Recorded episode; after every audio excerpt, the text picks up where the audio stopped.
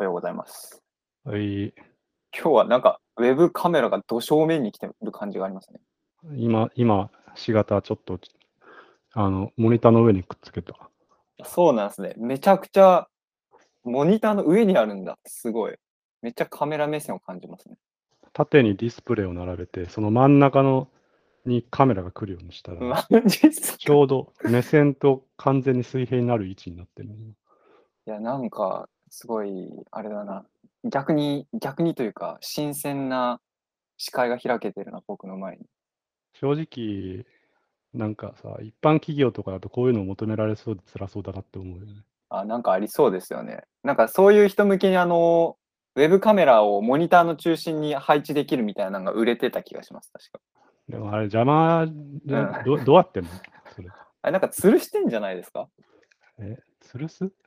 なんかこそんなこと可能なの？う、違うのかな？だって、どう考えてもディスプレイを阻害するじゃん。なんか真ん中に設定したら。そうですね。いやー、まあでもいろいろあるんでしょうね、きっとこう、礼儀、作法的なところで。ああ、これか？うわ、なんだこれ？なんどうです？かすごい変なのが見つけた。なんか。すごい、なんだこれ？いけてますか？クラウドファンディングでなんか、はいはいはいはい。なんか、えー、じゃあ特すこれ個別ページ、これ。あーあー、だからちっちゃいのね。ちっちゃいから別に気にならないっしょっていや、絶対気になるだろ、これ。普通にでかいわ。結構。100%気になるだろ、こんなの。えーっと、今回は、え事前に本をよ読んできてで、それをまあ説明するっていうので、これまでのフリースタイル読書とはちょっと異なる形式ですね。はい。もう単純な、えー読書感想を言い合う回です。読んできたけど、うん。やっぱりね、なんか、一冊分は無理だな、これ。はいどう頑張ねっても。うん僕もね、4分の1ちょっと残っちゃった。読んでないところが。うん。まあ、それでも得るものは多いと信じてはい。やってみるのがいいのではないだろうか。やってみましょう。じゃあ、ちなみに、ちょっとお互い最初に何読んできたかっていう本の紹介だけやってみますか？はい。はい。私は、えっ、と、数学の学び方、教え方という200ページほどの小さい本を読んできました。おー数学ですか？数学ですよ。なんだろう、勉強してるね。学んでいるね。勉強してます。あの、数学好きですか？数学、まあ、苦手です。ああ、まあああのただまあ、なんだ、理科とかに比べればマシかなぐらい。あ、そうなんだ。理科の方が僕楽しかったな。なんかこう、現象がん見える感じがあって。いや、なんか、それ自体はいいんだけど、なんかもう暗記するべきことがあまりに多すぎてね。あ、まあね。そう。もう、それで嫌いになりました。はい。はい。まあ、僕もそんな得意でもないしっていう感じですけど、はい。まあ結構いろいろ面白いこと書いてあったんで、話せればなと思ってます。はい。一方、私はですね、はい演劇入門という本を読んできました。お、演劇ですか？まあ、最近はあまり行けていないのですがね、まあ、何回か演劇は見に行ったことがありまして、うん。まあ、結構その中でも、あの、平平田織座さんという、まあ、あの、劇作家の人がいるんですけど、うん。まあ、その人が結構、現代総合演劇理論というものを提唱した人でですね、こまあ、話し言葉を主体としたう。はいはい。演劇。うんへえで、ここで話し言葉というのは、まあ結構私もね、あの、まあ、話下手ですので、ちょっといろいろと参考になることがあるかなと読んでみたという感じですね。なるほど。それは演劇を見るための入門なのか、やるための入門なのかっていうと、どっちなんですか？まあそうですね。い一応、目次を読む限りだと、戯曲を書きたい人向け。はえー、書く人か。はい。なるほどね。うん。まあ別にそんなハウツー本ではないです。あの考え方の本だね。はいはいはい。なるほど。面白そう。じゃあ、ちょっと中身の紹介に行こうと思いますが、まあ、さっきの紹介の順番で僕から話そうかな。で、ちょっと30分ほど喋りますわ。はい。はい。えーっと、はい僕が読んできた本は、数学の学び方、教え方という本で、遠山平久さんという方が書いた本です。はい。遠山平久さんは、えーっと、数学の、数学者ですね。で、東京工業大学の名誉教授でございます。うん。で、えーっと、まあ、この本なんですけど、まあ、200ページぐらいの少ないボリュームで、Kindle うん版あるの、ありますという、えー感じです。で、えーっと、全部で何章ぐらいあったかな ?1、2、3、4、5、5章ぐらいあって、で、僕はあの、4章の途中まで読み進めたっていう感じです。うん。はい。で、ちょっとそれぞれね、一章ずつ気になったところ抽出してるんで、まあ、そこを話してみようかなと思ってます。はい。で、最初にちょっと端書きのところから話してみるんですけど、まずこの本の端書きで、えっ、と、この、遠遠山さんは、まあ、日本の教育ダメや、みたいなことをいろいろ言ってるわけですね。で、まず学校っていうのは、まあ、い今の学校っていうのはもう子供たちを競争させていると。で、もう序列序序列をつけるための施設と化してるっていう、まあ、ディスりから始まるわけです。うーん、まあ、そうなのか？全体的には。らしいです。で、まあ、この時に言ってる、その、今の学校はって、今はっていう言葉を言ったけど、この本、1972年に発刊されてるんで、あの、現代ではなさそうですけど、まあ、そういうことから始まってる。で、特にこの数学っていうのは、他の科目よりも、その子供を選別するのに使われている、えー使われてるんじゃないかということを言っていて、で、うんまあそうですよね。そのなんか数学できると、なんかすごい頭良いみたいなレッテルが貼られて、そうでない人はなんか、いや、微妙じゃね？みたいな雰囲気確かにあるかなと思うんですけど。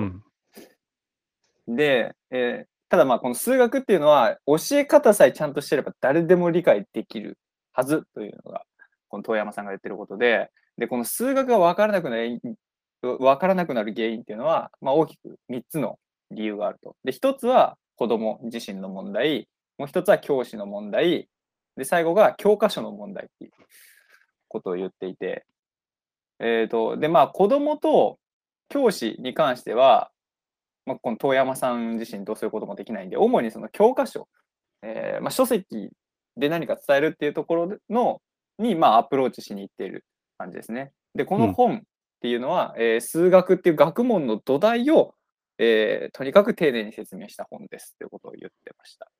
うん。で、ここから序章に入っていくわけです。えーっと、で、序章では、まあ、最初に数学には教え方がたくさんあると。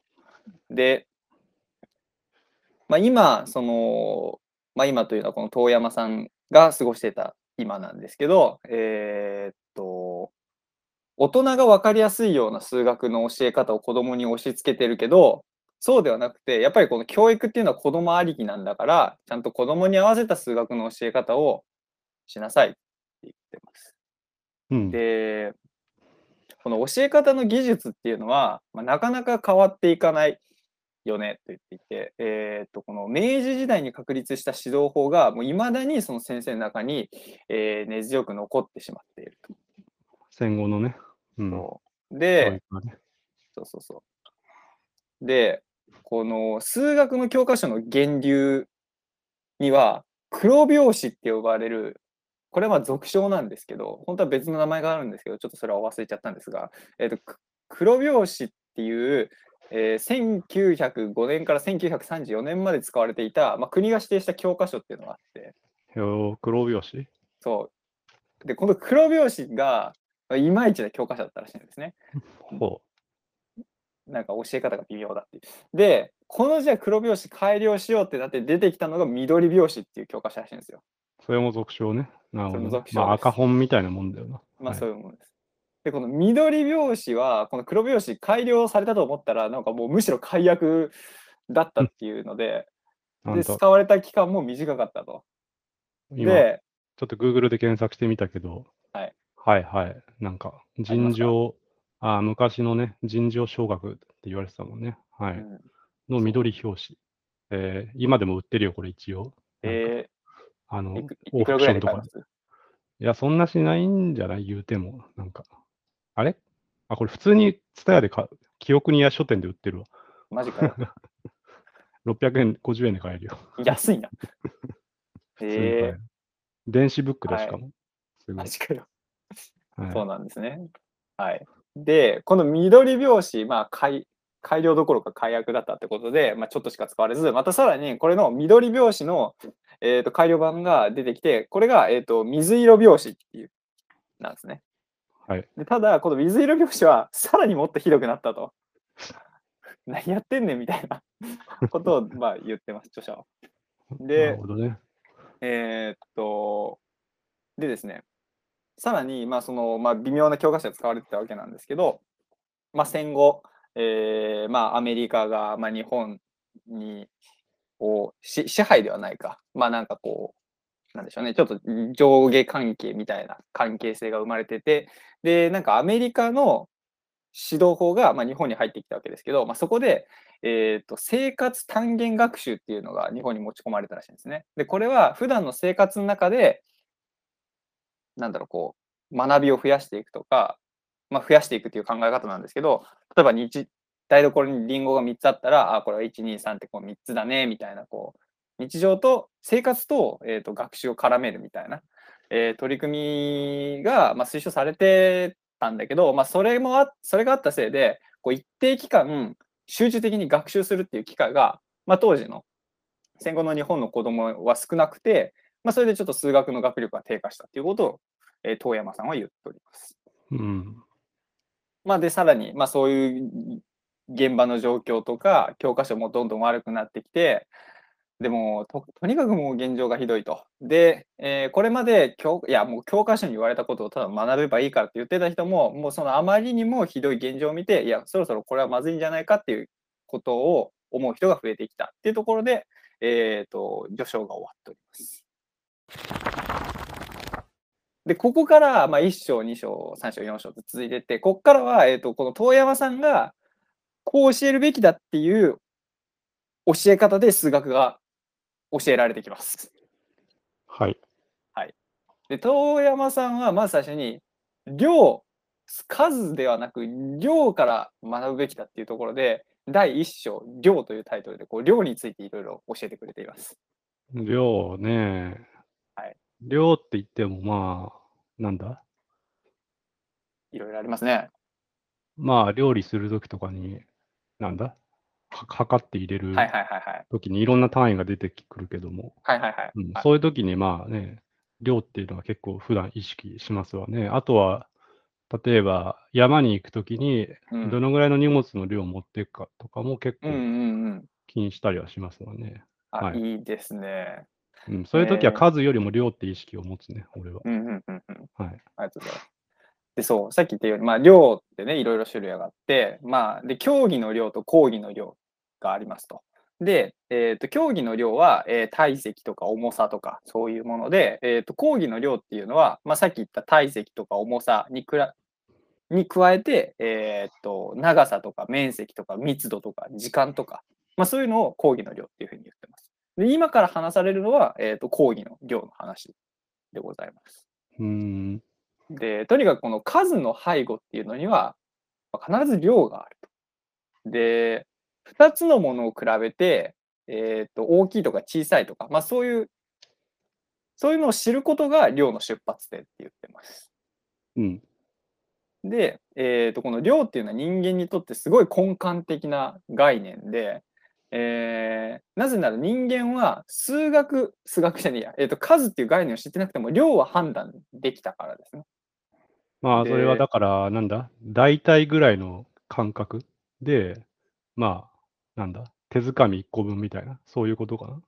例えば。とかね。あと、まあ、その量が、の判断によってこう生き延びてきたみたいなことも言っていて、例えばその、まあ、こ本に書かれてますけど、えっと生えー生物っていうのは、能動的もしくは受動的な対応を常に続けながら生命を維持していきますよねと。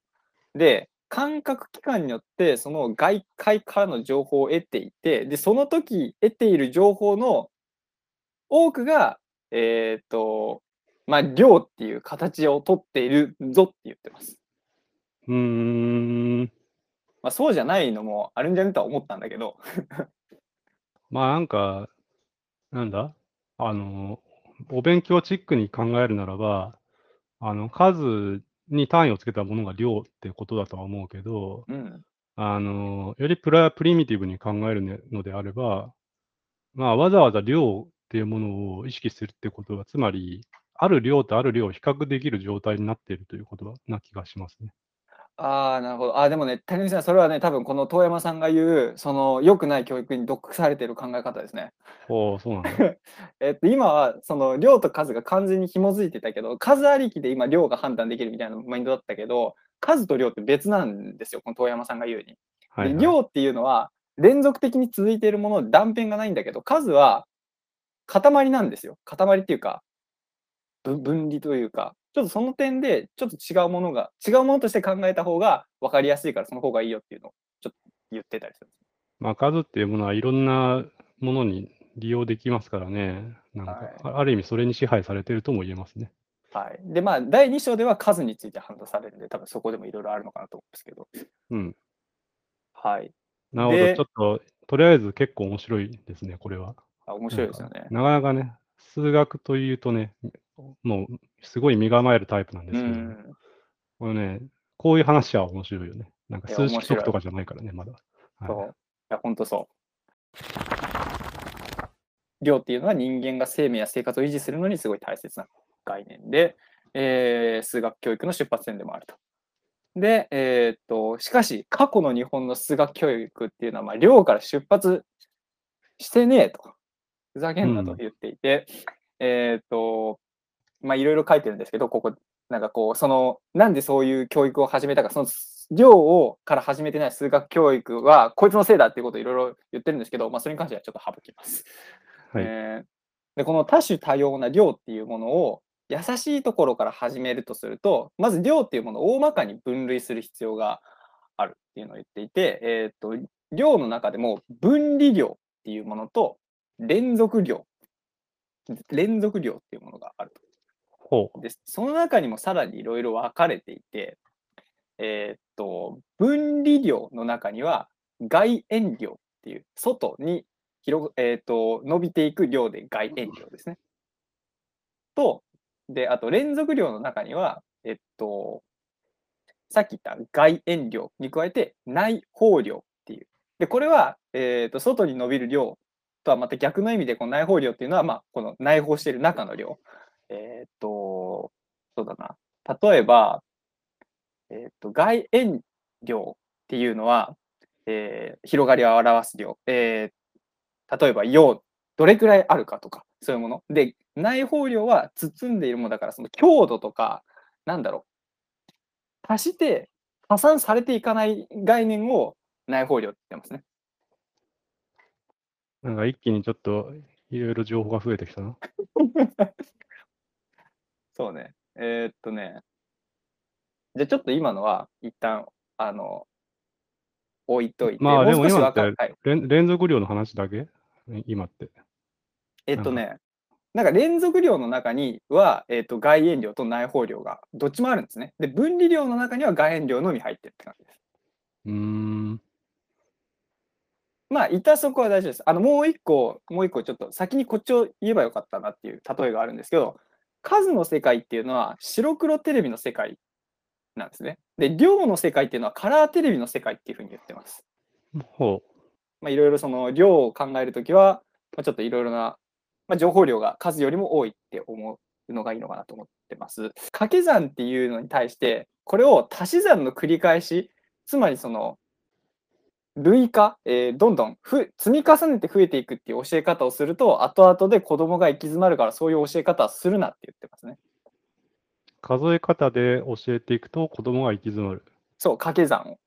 なぜならえっ、と、さっき言ったみたいに、外縁量と内包量っていう、同じ量なんだけど、この異なる性質を持つ量があるので、で外縁量に関しては、えっ、と、その掛け算は足し算の繰り返しっていうので対応できるんだけど、内包量に関しては、えっ、と、それができないと。まあ、だから、ちょっとそこはちゃんと分離して教えた方がいいよっていうことを言ってますね。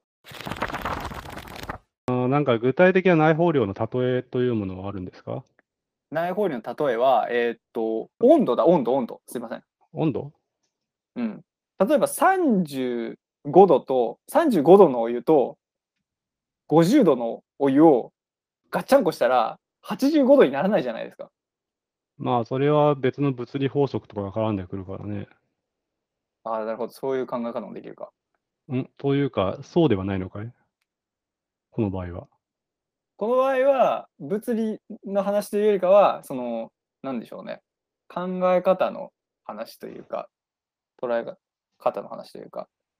まあで、じゃあ、えー、ともう一個比較を出すと、まあ、今のが温度で、で、じゃあこれ、えっ、と、外燃料はどうかっていうと、500円のものと200円のもの加えたら700円になるっていう。まあ、その、要は数の概念ってそういう同じ加えるものでも、まあ、違う働きを持つものがあるよねということをちゃんと意識しなさいっていうことを言ってるのかなと思ってます。まあ、実際、なんだ？算数のテストで、うん。あの、まあ、掛け算、足し算で出てくる、まあ、パラメータっていうのは、うん。まあ、大体が、その外縁量、うん。長さ、重さ、時間、うん。まあ、だだったような気気がするな。うん。単ある種単純な、あの、うん。計算のできる、あの、量、量が、まあ、選ばれていたと。うんで、まあ、最初のうちはそれでいいけど、その後、内包量が出てきたときに、まあ、子供が混乱しちゃうんじゃないのっていうことを言いたいのかな？そうですね。なんかこう、やっぱ形式的にやり方を覚えていくだけだと応用が効かなくて大変だから、ちゃんとこう、なんだろう、ちゃんとしてみましょうっていうことを言ってるのかなと思ってます。内包量でつまずくみたいな、ちょっと今ググったんですけど、うん、内包量概念に関する児童の本質的なつまずきとその修正っていう、うん、出てきましたね。おおなるほど。まあ、こういうのも関係してるのかな？はい。えーはい。まあ、あんまり深追いはしないでおこじゃあ次の章、数いきます。えーっと、まあ、数を考えるときに、数えるっていう、あ、違うな、数っていうのは、1対1を考える行為だと言っております。で、数えるというこの操作がすでに1対1を行っていて、これが数っていう概念の一番大事な出発点って言ってます。う。1対1っていうのは、同じ同じ単位同士ってこと？あ、そうそう、そうですね。そうです、そうです。まあ、リンゴだったら、どっちもリンゴだから、一つの数として数えられると。うん。うん、まあ、何を数えるかということを決めたら、数えることができるってことかな。うん。はい。で、この数を捉えるときに、集合数っていうのと順序数っていうのをはっきり区別して考えましょうって言ってます。で集合数っていうのは、まあ、集合している数というか、で、この集合っていうのは別に複数でなくても、1個だけでも集合っていう捉え方ができる。その、集一つだけある集合みたいな、ちょっとうまく言えないんだけど、まあそういうもので、で順序数っていうのは、集合数ではなくて、並び、並びを指している数字。1番、2番、3番、4番とか。ここはちゃんとはっきり区別して考えましょうねって言ってます。で、えーっと、で今の2つをはっきり区別して考えるっていうのは、まあ、つまり、えーっと、九算と九差をはっきり区別して考えるっていうのを言っていて、九算っていうのは、えーっと、求めるに、えー残すっていうので九算。で、九差っていうのは求めるに差分の差で九差。えーで、今自分が捉えてるこの数っていうのは、えーっと、残りを求めているのか、差を求めているのかっていうのをはっきり区別して考えましょうっていうことですね。えー、九算は、例えば、えー、なんだ、リンゴとみかんを合計して7個うんうん。ある。で、みかんは3個、リンゴは4個みたいなで、まあ、みかんを2個取り除いたら、あと全体何個残ってますかみたいなこと？そうですね。えーっと、そうです、そうです。なで、それが9算で、で、9差は、えーっと、リンゴ2個に対して、まあ、みかん3となった場合、えーっと、みかんはリンゴのどれだけ多いかというの考えるときは9差になるかなと思います。で、えーっと、ちょっと話が変わるんですけど、ヨーロッパの数数詞、えー数っていう漢字に、えーっと動詞の詞で数詞。で、このヨーロッパの数詞っていうのはすごい合非合理だよねっていうぼやきを言っていて、えーっと、すごいこう、数の捉え方が難しくなる数詞っていうことを言ってます。で、なんでかっていうと、ドイツで例えられたんですけど、まあ、要は桁が上がるごとに言い方が一切こうすごい言い方が変わってしまうと。で、日本の場合は、えーっと、1、2、3、4、5、6、えー、7、8、9、10、11、12、13っていうので、こう、言い方が変わらないというか、これまで1の位で言っていたものを、の組み合わせで数が増やせていくから、まあ、すごい合理的でいいよねっていう、その数詞に関しては、まあ、日本の方がスマートだよねっていうことを言ってました。うん、まあ、日本っていうか、多分日本に伝わってきたオリジナルの数え方そうですねだよね。はいうん。はい。まあ、確かにね、 January、February、March だからね、いきなり変わってるんだよね。リリーで終わるの2つしかないんかいみたいな。でなんか9月から ber で終わるやつが急に現れるしな。はいはいはい。なんかよくわかんないよな。ね。あで、んしかもね、なんか例えば120、123っていう数字があるとして、これ日本だったら123じゃないですか。うん。これけどドイツ語だと、最初に100の位って、次に1の位って、その次に10の位言うみたいな言い方らしいんですよ。え、100、え101、10。あれ？そんな数え方だっけ？なんかね、数え方っていうか、言い方？あの、文字にした時の言い方？がそうなるらしいです。英語で123だったらなんだ ?123 かかな、でうん、まあ、それでも十分にだるいが。ただドイツ語はなんか100の、100の位が1で、1の位が3で、10の位が2みたいな、そういう言い方をするってなんか本に書いてあった。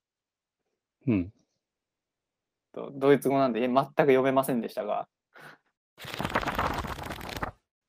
まあ、数字はね、ちょっと私もスペインに行った時にね、結構、うんあの、向こうって小数点以下のさ、あの、があるから、そのお金の支払いするときに。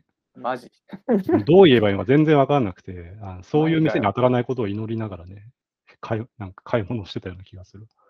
要はセンセン、ね要はセンセントみたいなのがあるからさ、なんか、あのはいはいはいいはい。1.5ドル的な、なんか、そうなると途端になんか言い方が難しくなっていた気がする、スペイン語で。難しくなりそう。うん。そう。だからもうなんか、ほぼハンドジェスターみたいな感じで伝えてた気がする。うん、そで、えっ、と、またちょっと話変わりますけど、えっ、と、暗算と筆算ってあると思うんですけど、これ、単純にやり方だけが違うように思えるけど、実は、その基礎となるその数の表し方っていうのが違うんだよっていうことを教えてくれてます。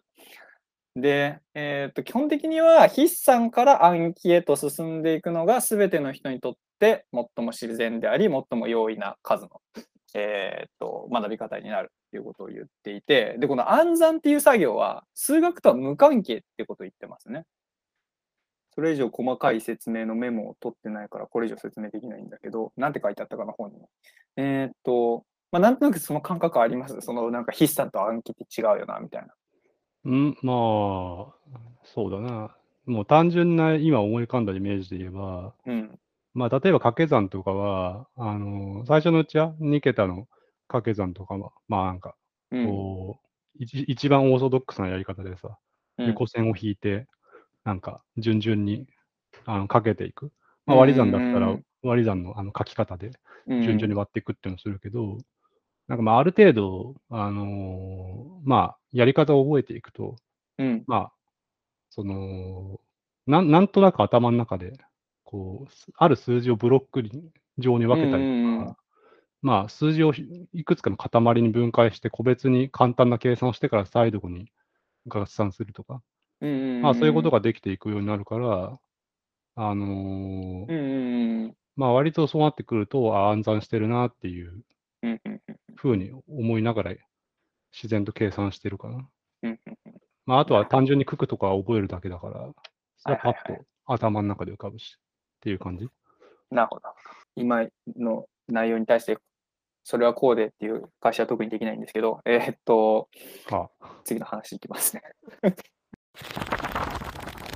またちょっと話が変わって、ゼロっていう概念は今までないものとして教えられてきたと思うんですけど、まあ、実際に、えーとないものを思い浮かべることは不可能だから、この教え方良くないって言ってて、そうではなくて、なくなったとか、あるはずのものがないという意味で教えるべきって言ってます。で、まあこれは、まあ、ちょっと言い方が少しだけ違うけど、考え、捉え方はやっぱり大きく違うかなと思っていて、まあ、ないっていうのは本当にないけど、なくなったとか、あるはずのものがないっていう言い方になると、そこに枠はあるんだけど、そこにあるかないかっていうことになるから、まあ、ちょっと考え、意味が変わってくるなという感じです。で、えーっと、10っていう数を教える前に、ちゃんとこの0の、まあ、今言った意味と、暗い鳥を教えなければいけないって言っていて、暗いね。はい。2桁、3桁みたいな。はい。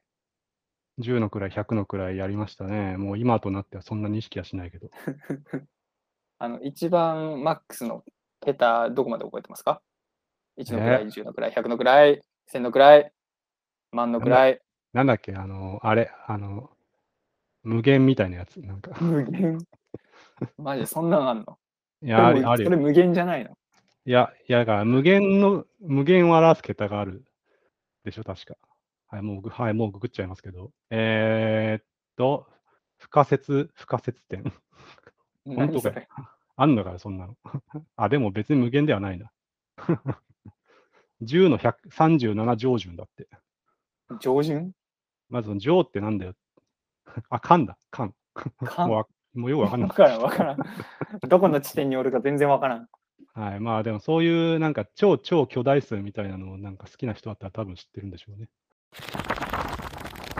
その10を教える前に0の意味と位取りを教えなければいけないっていう。で、えーっと、なんでかっていうと、実これは実際にこの遠山さんが小さい頃経験した思いらしいんですけど、まあ、そこの概念をちゃんと正しく理解しなかったゆえに、えーっと、11を書けって先生に言われたときに、101、だから101みたいな書き方をしちゃったらしいんですね。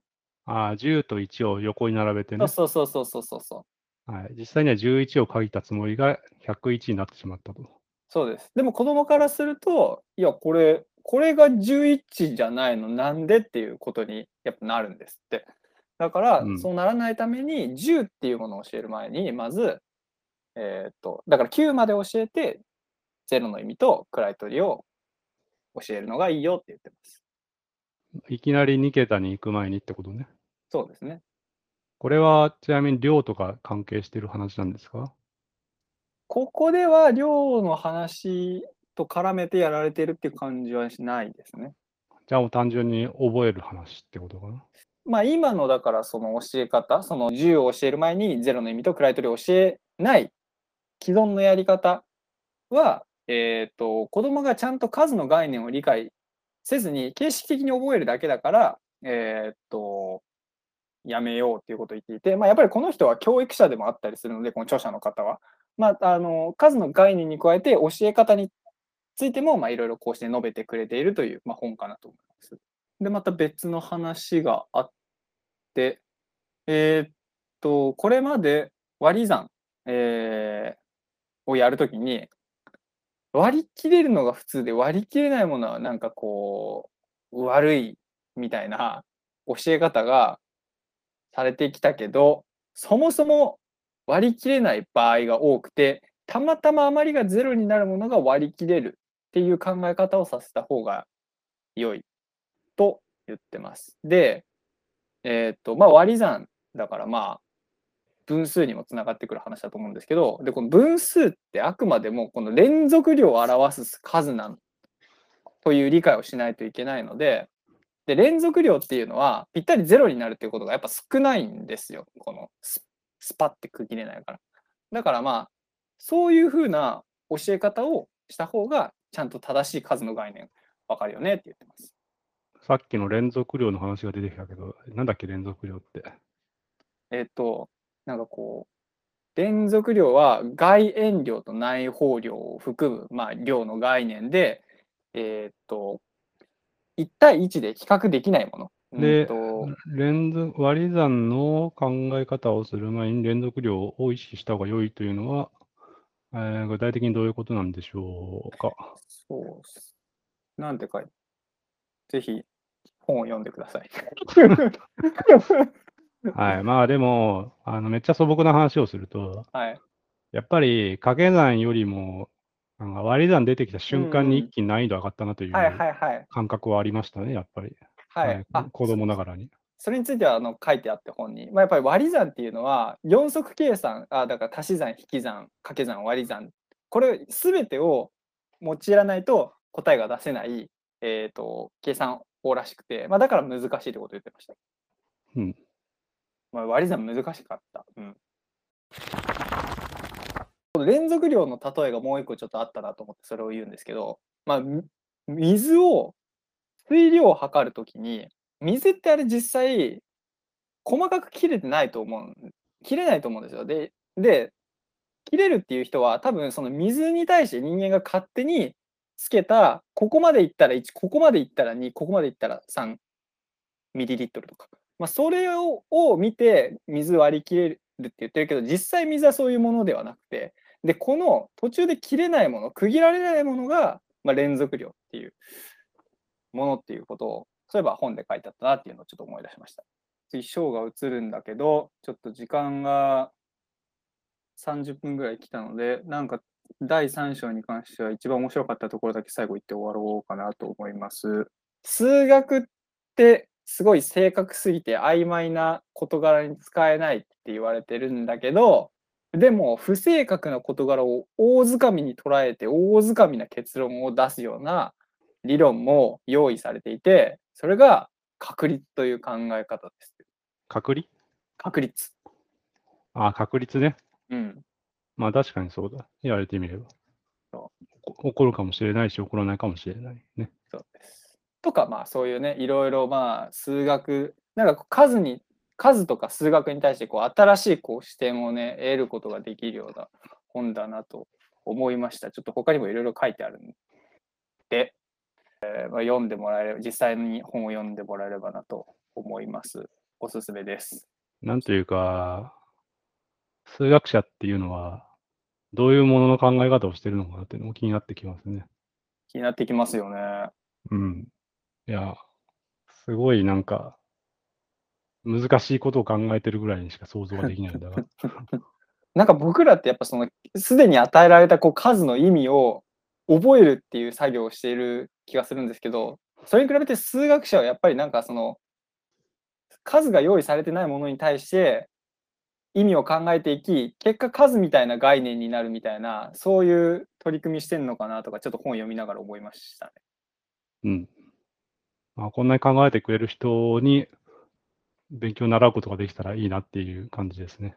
そうですね一緒に遠山さんに弟子入りしに行きましょまあ、厳しい人かもしれんけど、う。違うブシ そういうことではないんだけど。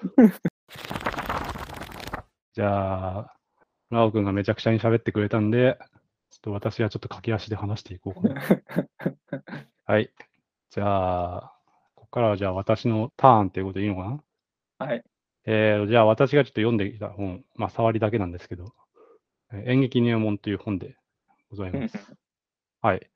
で、最初にこの平田織座さんがどんな人なのかってことをちょっとだけ話すと、まあ、日本の劇作家で、まあ、演出家であると。で、現代皇后演劇理論というものを提唱した人です。うんで、この本も、まあ、そのメソッドに沿った説明が結構なされていますね。うん。で、そのメソッドが一体どういうものなのかというのは一旦後に置いといて、まあ、まず演劇というものを村尾君見たことありますか？あります。もうある？なんてやつ？なんだっけ？忘れました。はい。北せあの下北の劇場で見ました。ああ、下北で？うん。なんかいろいろあると思うんですけど。まあ実際、劇団も劇場もちっちゃいのがいろいろあるからね。うん。はい。まあ、なんか見てもらえれば、だ大体分かってると思うんだけども、なんていうか、演劇っていうのは特徴何なのかと言われると、まあ、人と人の対話によってあの進行していくうんっていうところだと思うんですね。まあ、演出によっては、なんかちょっと天からの声とか、ナレーション的なものが入るものもあるとは思うんだけど、うん。まあ、基本的には、あの他の、まあ、いろいろなある、なんかメディア、まあ、え、え パフォーマンスうん。と比べての特徴は、やっぱりその対話にすごく重きが置かれていると。うん。うん。うん。まあ、対話ということは、つまりセリフだよね。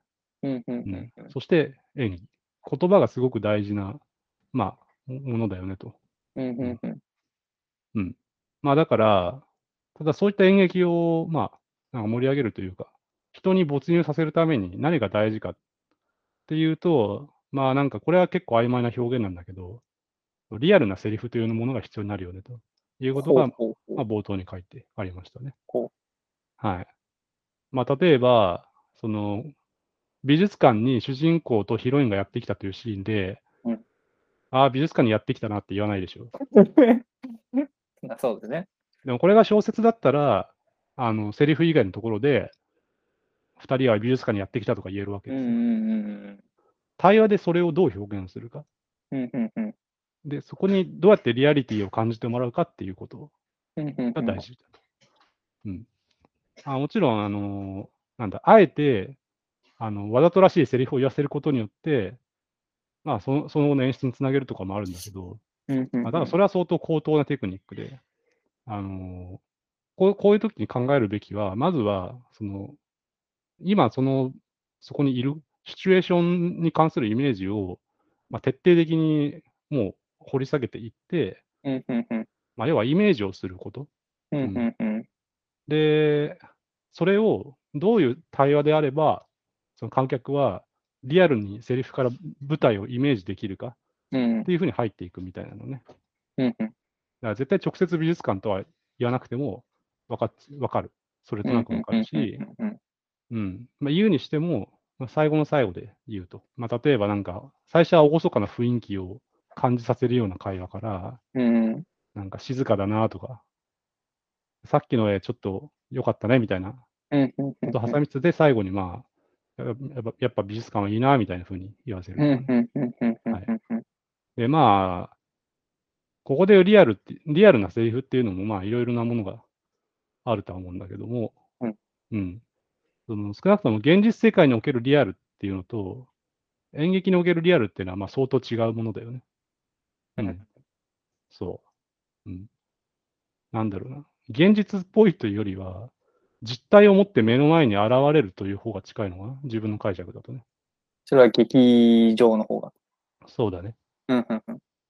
うん。なぜなら演劇っていうのは存在しないものすらも表現することができるわけだからね。そこにリアルさを感じてもらうっていうのは、つまり、いわゆる白心を感じてもらうということだと思うんだよね。ああああなるほど。あ、なんか今言ったそのリアルっていうのは劇場で表現される、あ、じゃあ演劇で表現されるリアルっていうのは僕はあの、てっきり現実世界のリアルを劇、えー演劇に持ち込むことを推奨した話なのかなと思ったけど、そうではなくて、えーっと、その演劇をしている人がリアルな感情でやることを推奨しているっていう話なんですかね。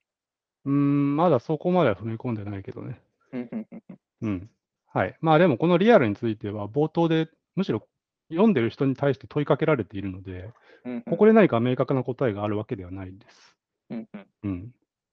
まあ、ただ、あの、この本で追求していくのが3つの問題。1つ目が、現実のリアルと演劇のリアルというのは、一見違うもののように思えるが、それはなぜか。うんで、問い2が、演劇世界のリアルとは何だろうまた、うんそれがあるとすれば、演劇のリアルはどのように獲得されるものだろうか。うんうんうんで、最後の問題は、なぜ人はリアルな演劇、リアルなセリフを書けないのだろう人間をリアルから遠ざけるものは何だろうかうんうんうんうん。っていうね。気になる。はい。で、まあまあ、そこを話してるだけでもう終わってしまいそうなんで、ちょっと先に行きますけど。戯曲を書くっていうのがなぜ難しいのかというと、それはやっぱりさっきも話したけど、その舞台に今登場している人しか話さないうんという点にある。うんうんうん。で、っていうことは、まあ、話し言葉を、その台本に書かなきゃいけないんだよね、基本的には。うんうんうんその即興演劇とかはまたちょっと違うとは思うけどね。うんうんうんうんうん。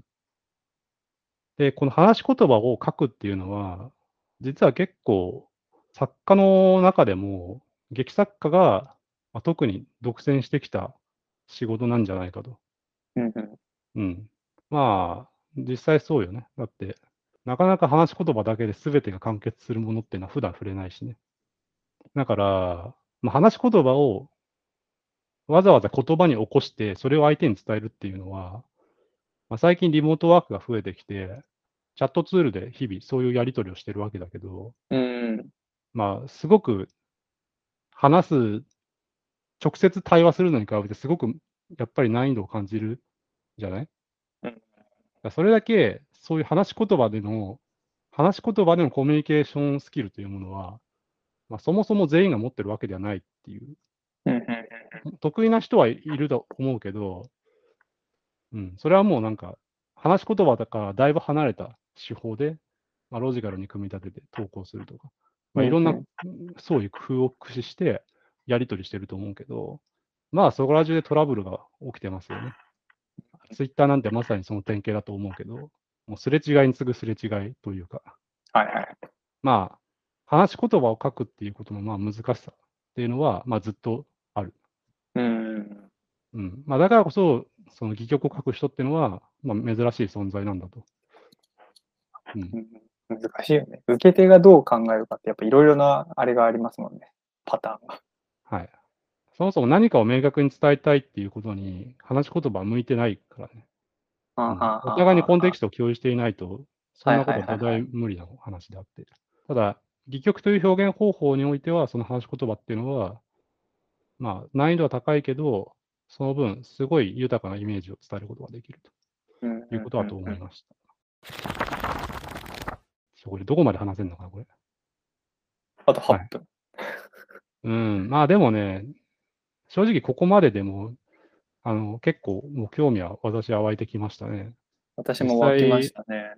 そう。交互で、なんかやり取りするっていうのは、なかなか普段意識していないというか、別別に人と会えば自然にやり取りしているわけで、うん。うん。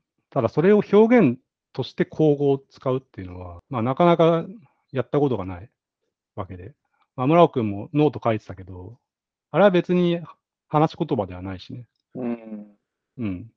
ブログとかとも違うし。あれは何それは一体どういうプロどういうプロセスで書いているのかっていうことを、まあ、読み進めていけばわかるんじゃないかという期待がありますね。うんうんうんうん。うん。面白い。気になる。まあ、そもそもじゃあなんで戯曲を書くのかっていう話とかもあるんだよね。はいはい。それはこの平田、平田織田さんのモチベーションの話ですか？というよりは？まあ、近代演劇はいはい。についての話かな、それは。まあ、近代というからには、まあ、あのまあ、もともと芸術として、えー存在していた戯曲と、まあ、決定的な違いがあるってことだよね。うんうんうんで、それは、テーマを考える必要があるかという点みたいと定義している。こう、問いを立てるみたいテーマっていうのは主題ですね。問い、必ずしも問いではないが。うん。な。はいはいはい。なるほど。ど。おーうん。で、大抵の教科書には、何を書くかを決めてから、次に書きたい、あ、違う違う違う。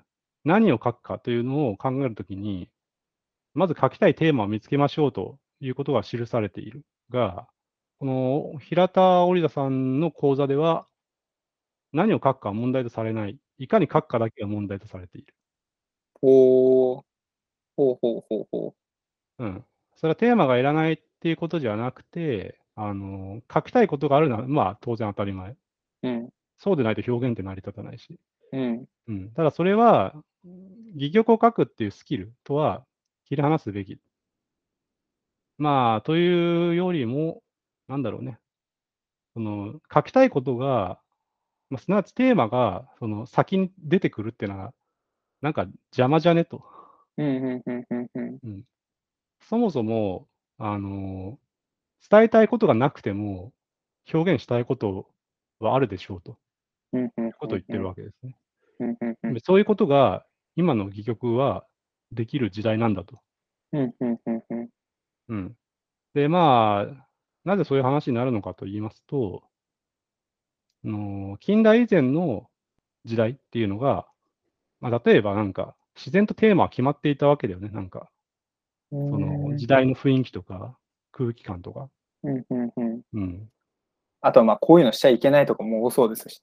なんかその、共同体が明確に存在していて、あの、コミュニティとか、うんその家族愛とか、なんか、戦争反対とか、あるいは、まあなんか、その神話を元にしたテーマで行こうとか、あーまあいろいろあったわけだよね。うん。でも今ってすごい多様化してて、もうなんというか、政治的に反目し合ってるはずの存在がおお互いに協力し合ったりとか、もうぐちゃぐちゃになっている。うん。うんで、まあ、そんな状況で、ある一つのテーマを決めるっていうこと自体が、もうそもそも難しい。なんか、うんうん、大きな物語を一つバーンと提示すること自体が、もう意味が薄れてる。意味をなさない時代になっていると。うん。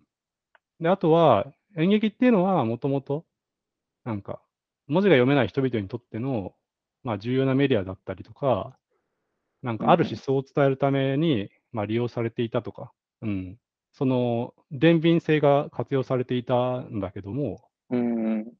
まあ、今も、もうテレビでニュース見た方が、そのニュース、何かの事件を演劇化するよりも圧倒的に伝わりやすいし、うんうわざわざ、そんなメディアとかプロパガンダの手段で使われることはもうなくなっているわけだからこそ、まあ、現代演劇というものが誕生したとうん。言っておりますね。だから、まあ、さっき話した、伝えたいことはないが表現したいことはある。っていうことができるようになった。うんうんうんうんうんうん、なる人の人が自分の中に抱えているイメージっていうのは本来膨大なはずで、あのー普通に生活するだけだったら、まあ、いろいろ頭に浮かんでくるさまざまなイメージとか感情とかは、まあ、結構無視してるというか、切り捨ててうんるものだと思うのね。うんうん別に皿洗いしてるときに、なんていうか、世界で最もなんか大きな穴はどこに開いてるのだろうとか考えない必要ないし。うんうんそう。でも、そういったもののタガを外して、まあ、一般的な常識とかも全部取り去って、もう自分が感じたありのままのイメージを目の前に出現させるっていう。うんうんそれをありありのままに書き出したい、アウトプットしたい。そうしたい。もうそれ以外何もないっていうこと？それを、それうんはいはい。あの、まあ、対話、交互劇によって表現する。それが現代演劇の役割だと考えていると。なるほどな。うん。まあ、すごいでかいところから入るべきだと。うん。そんなテーマを最初に決めるとかじゃなくて、そもそもテーマとして決められるものなのかみたいなとこ、とこうんうんうんうんかん悩むことなく、まずは一回考え始めて、で、テーマなんてものは後から別にもうつければいいし、なんならつけなくてもいいわけだ、それ。うんうん。まあ、さすがになんだおお観客に来てもらうためにはテーマとか決めなきゃいけないから決めるだろうけどね。うん。っていう。別に入り口は何でもいいんだと。うん。いや、はい面白いな。はい。というところで時間が来てしまいました。はい、時間が来てしまいました。ちなみに、この人の現代交互演劇理論からさらに発展した、なんか超交互演劇理論というものもありますので、超。はい。そっちはもうさらにすごいことになっているので、ぜひ検索してみてください。はい。ちなみにさっき紹介してもらったその演劇入門を私、カートに、Amazon のカートに入れました。はい。さすが。読んでください。はい。